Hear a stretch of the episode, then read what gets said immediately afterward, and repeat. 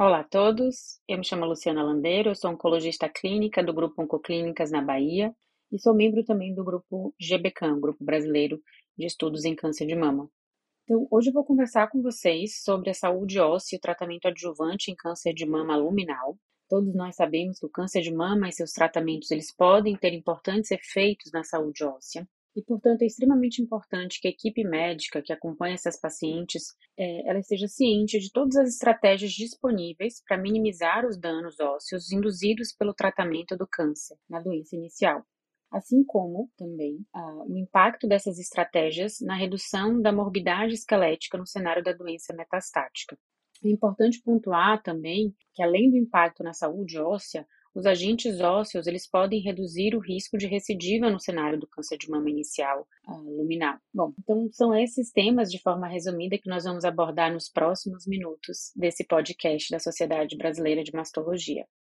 Então eu começo falando um pouco uh, de um subtema, que é a perda óssea induzida pelo tratamento do câncer. A gente sabe que a osteoporose ela é caracterizada pela, uh, por uma baixa massa óssea, uma deterioração da microarquitetura e um aumento da fragilidade esquelética, resultando em uma diminuição da resistência óssea e um aumento do risco de fratura. A taxa de perda da massa óssea ela aumenta com a idade, tanto em mulheres quanto em homens, e os riscos ao longo da vida de uma fratura de quadril, coluna ou antebraço a partir né, depois dos 50 anos são de 40% para as mulheres e estimado em 13% para os homens caucasianos. A gente sabe também que a deficiência de estrógeno é a principal causa de perda de massa óssea. Consequentemente, essa privação de estrógeno em mulheres com câncer de mama, ela vai acelerar a renovação óssea, levando então a uma diminuição na densidade de massa óssea das nossas pacientes. Isso eleva o risco de fratura em algo em torno de 40 a 50%. Em mulheres na pré-menopausa, os tratamentos eles também podem induzir a falência ovariana ou, em alguns contextos, a gente utiliza de fato de estratégias para a supressão ovariana como parte do tratamento. A gente transforma então essas mulheres em mulheres no status de pós-menopausa e, portanto, essa, esse aumento da perda de massa óssea ocorre da mesma forma para essas pacientes. Além disso, a quimioterapia citotóxica ela também pode ter efeitos deletérios diretos no metabolismo ósseo. Então, nós temos na nossa uh, prática clínica a possibilidade de utilizar alguns agentes ósseos como parte do tratamento para otimizar a saúde óssea das nossas pacientes. Nós temos os bisfosfonatos, que são análogos do pirofosfato, e eles se concentram em locais ativos da remodelação óssea. Então, durante a reabsorção óssea há uma ativação dos osteoclastos que absorvem esse bifosfonato e por, por endocitose e acabam levando à morte celular desse osteoclasto. Então isso faz com que você tenha uma diminuição dessa reabsorção do osso. A gente tem alguns bisfosfonatos que não contêm nitrogênio, um exemplo desses é o clodronato, e eles atuam através de efeito citotóxico no osteoclasto. E temos os bifosfonatos que contêm nitrogênio, e como exemplo deste, desta classe, a gente tem o risendronato, o alendronato, o pamidronato, o ibandronato e o ácido zoledrônico, que tem, acabam tendo um efeito apoptótico direto nesses, nesses osteoclastos. A gente tem uma outra classe de agentes é, ósseos, o denosumab é um deles, e ele é um anticorpo monoclonal que se liga de forma ávida ao ligante do RANK, impedindo então sua interação com seu receptor, o RANK. E é importante a gente lembrar que o RANK ele é um receptor de superfície expresso principalmente em osteoclastos maduros e seus progenitores. E o que ele faz, então, é impedir que ocorra esse amadurecimento desses osteoclastos. E dessa forma, então, acaba resultando em uma inibição de forma rápida, mas uma inibição reversível dessa reabsorção óssea. Então, em termos de prevenção e gestão da perda óssea induzida pelos tratamentos oncológicos, nós temos várias diretrizes que recomendam que as mulheres com câncer de mama, recebendo inibidores de aromatase ou supressão ovariana, elas devem ser avaliadas quanto ao risco de fratura, associada também à presença de outros fatores de risco clínicos e uh, utilizando a avaliação por métodos de densitometria óssea. Então, idealmente, essas mulheres devem ser avaliadas bianualmente. Para mulheres que estão em tratamento, mas que não têm fatores de risco e, não, e nem perda de massa óssea, a gente deve continuar seguindo essas mulheres também com densitometria anual ou bianual. Para mulheres na pré-menopausa, é importante que essas mulheres sejam informadas sobre o risco potencial da perda de massa óssea antes de iniciarmos qualquer terapia anticâncer.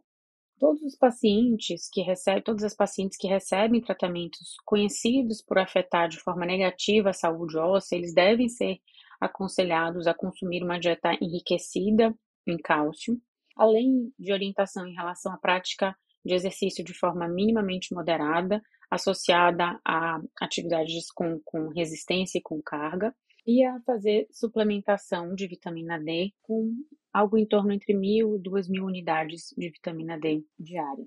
Caso o paciente não tenha uma dieta enriquecida em cálcio, né, que, ou seja, a dieta não é suficiente para garantir essa absorção, deve-se suplementar também o cálcio, uh, com uma sugestão de algo em torno de 500 a 1000 miligramas dia. Bom, e para quem que a gente deve oferecer, então, agentes ósseos como parte do tratamento para a gestão dessa perda óssea induzida pelo tratamento oncológico? Então, eu trago para vocês algumas uh, sugestões do último guideline da ESMO, publicado em 2020. Então, uma orientação é que para pacientes que tenham um T-score menor igual a menos 2, a gente deve eh, orientar, além daquelas orientações prévias que eu havia mencionado, né, de atividade física, reposição de cálcio e vitamina D, nós devemos propor também a utilização de uma terapia com bifosfonato ou com denosumab para pacientes que têm dois ou mais fatores de risco para é, fraturas. Quais são esses fatores de risco?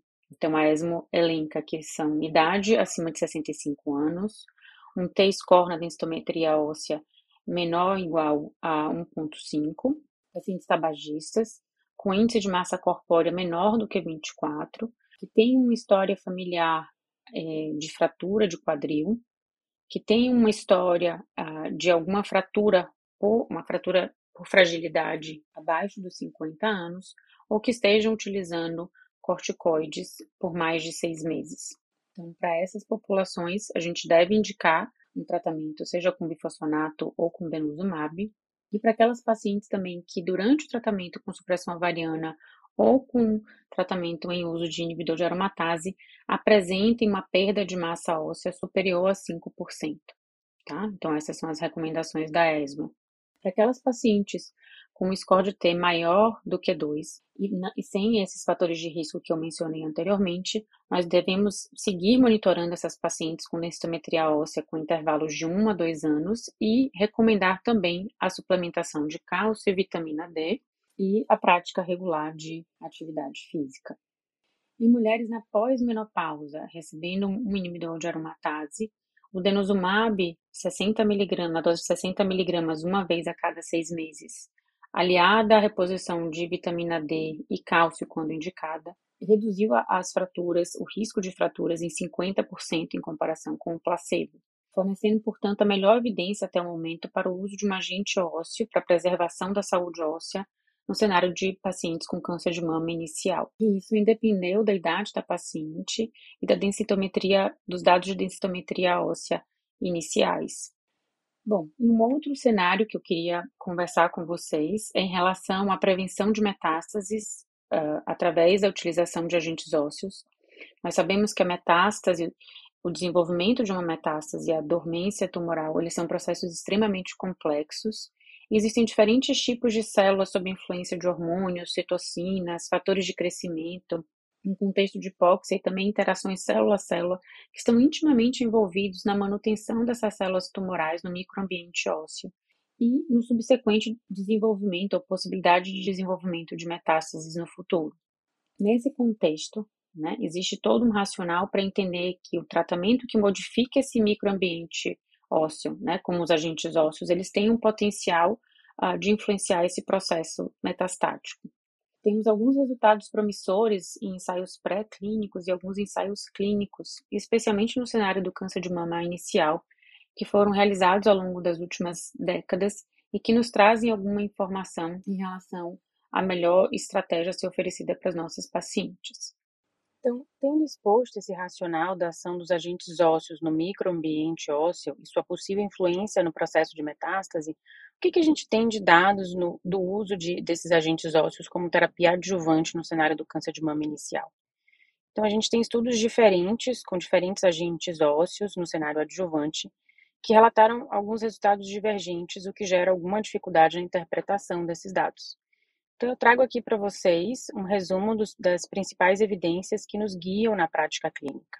Então, há pouco mais de uma década atrás, o estudo ABCSG12 ele relatou um benefício significativo da adição do ácido zoledrônico semestral quando adicionado à terapia endócrina, que incluiu supressão ovariana no cenário de mulheres na pré-menopausa com doença luminal. Já o estudo Azuri, ele tinha critérios de inclusão mais amplos do que o estudo do ABCSG, e utilizava um regime de tratamento também muito mais intenso com ácido zoledrônico. E esse estudo, eh, o estudo Azul, ele não demonstrou um benefício na população ah, em intenção de tratamento. Vale mencionar que o estudo Azul identificou benefícios potenciais no subgrupo de pacientes na pós-menopausa, gerando a hipótese de que talvez o benefício do tratamento estivesse restrito a mulheres que tinham baixos níveis então hormonais seja devido à menopausa natural ou uma supressão ovariana induzida. O grupo do EBC-TSG eh, conduziu então uma meta-análise que foi publicada em 2015, uh, ah, com dados de mais de 18 mil pacientes com câncer de mama incluídos, e que foram randomizados para bifosfonatos ou, ou placebo, e mostraram o papel dos bifosfonatos adjuvantes.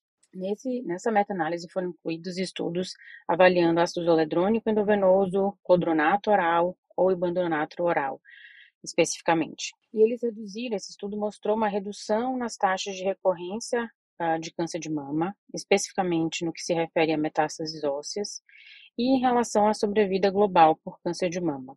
A meta-análise mostrou também que quase todos os benefícios foram restritos às mulheres na pós-menopausa, com impacto na recorrência de forma global e em relação à recorrência óssea, e também um impacto na mortalidade específica por câncer de mama. Essa melhora na mortalidade por câncer de mama se aproximou da prevenção de mais de uma em cada seis mortes por câncer de mama em 10 anos. A gente tem mais recente a publicação em 2020 do estudo de fase 3 do SWOG, o S0307, que comparou o zolendronato com clodronato oral ou ibandronato. E esse estudo interessante mostrou dados similares de sobrevida livre de recidiva e de sobrevida global entre os diferentes agentes. Então não havia um braço placebo, né? era uma comparação entre esses diferentes bisfosfonatos que mostraram uma, uma eficácia similar em relação à sobrevida livre de recidiva e sobrevida global. É importante mencionar que até o momento nós não temos ensaios randomizados com alendronato ou risendronato, dois agentes comumente utilizados no tratamento de osteoporose, então eles não foram avaliados no cenário especificamente de prevenção de metástase, né? Então, no cenário de adjuvância do câncer de mama inicial, luminal. Já o papel do denosumab no cenário adjuvante, ele também foi avaliado é, no câncer de mama inicial, com um esquema utilizado para o tratamento de osteoporose na dose de 60 mg semestral. O estudo de fase 3 do mesmo grupo austríaco, o ABCSG 18, ele teve como desfecho principal avaliar o tempo para fratura entre mulheres na pós-menopausa em tratamento com inibidores de aromatase. Análises anteriores eh, publicadas do principal endpoint do estudo, que foi tempo para fratura óssea, demonstraram que o denosumab estava associado a atrasos significativos em eventos de fratura. Análises mais recentes, apresentadas na ASCO de 2022, com follow-up de oito anos das pacientes desse estudo do ABCSG 18, demonstraram que o grupo do denosumab teve significativamente menos fraturas do que o grupo placebo, um hazard ratio de 0,76, em linha com o que havia sido demonstrado anteriormente, é, mas essa, essa atualização demonstrou também para a gente uma melhor sobrevida livre de recidiva, uma melhor sobrevida câncer de mama específico, e assim é, também uma melhor sobrevida global para o braço, em favor do braço que utilizou o denosumab. Já o estudo The Care avaliou o papel do denosumab em um regime muito mais intenso como terapia concomitante à quimioterapia, seja ela neoadjuvante ou adjuvante, em pacientes com câncer de mama estadios 2 e 3. O denosumab, nesse estudo, ele não teve é, impacto na sobrevida livre de metástase óssea, que foi o desfecho primário do estudo, e também não demonstrou é, ganho em relação à sobrevida livre de recidiva ou sobrevida global. A divergência desses dados do DCARE e dos dados iniciais do ABCSG faziam com que o denosumab ele não fosse incluído como opção de, de, de tratamento no cenário é, adjuvante de câncer de mama inicial luminal. Contudo, esses dados recentemente apresentados na ASCO de 2022, demonstrando um ganho sobre a vida global, talvez é, mude essa definição em relação à possibilidade de utilização do denosumab. A gente aguarda a publicação final desses dados de ganho sobre a vida global do estudo ABCSG 18 apresentados na ASCO 2022. É importante mencionar também que a duração ideal do tratamento de prevenção de metástases é incerta, tendo sido avaliadas diferentes durações nos diferentes estudos, Recomenda-se, portanto, uma duração entre 3 a 5 anos da utilização desses agentes ósseos no cenário é, adjuvante. Eu finalizo então minha fala retomando o conceito de que os agentes ósseos têm uma dupla função no contexto do câncer de mama luminal inicial, seja ele por inibição de metástases ou prevenção de perda óssea induzida pelo tratamento, sendo que a primeira indicação ela deve ser uma preocupação primária, em especial para pacientes com risco intermediário a alto de recorrência. Finalizo então agradecendo à Sociedade Brasileira de Mastologia o convite para conversar sobre esse importante assunto que é a saúde óssea das nossas pacientes com câncer de mama inicial. Muito obrigada.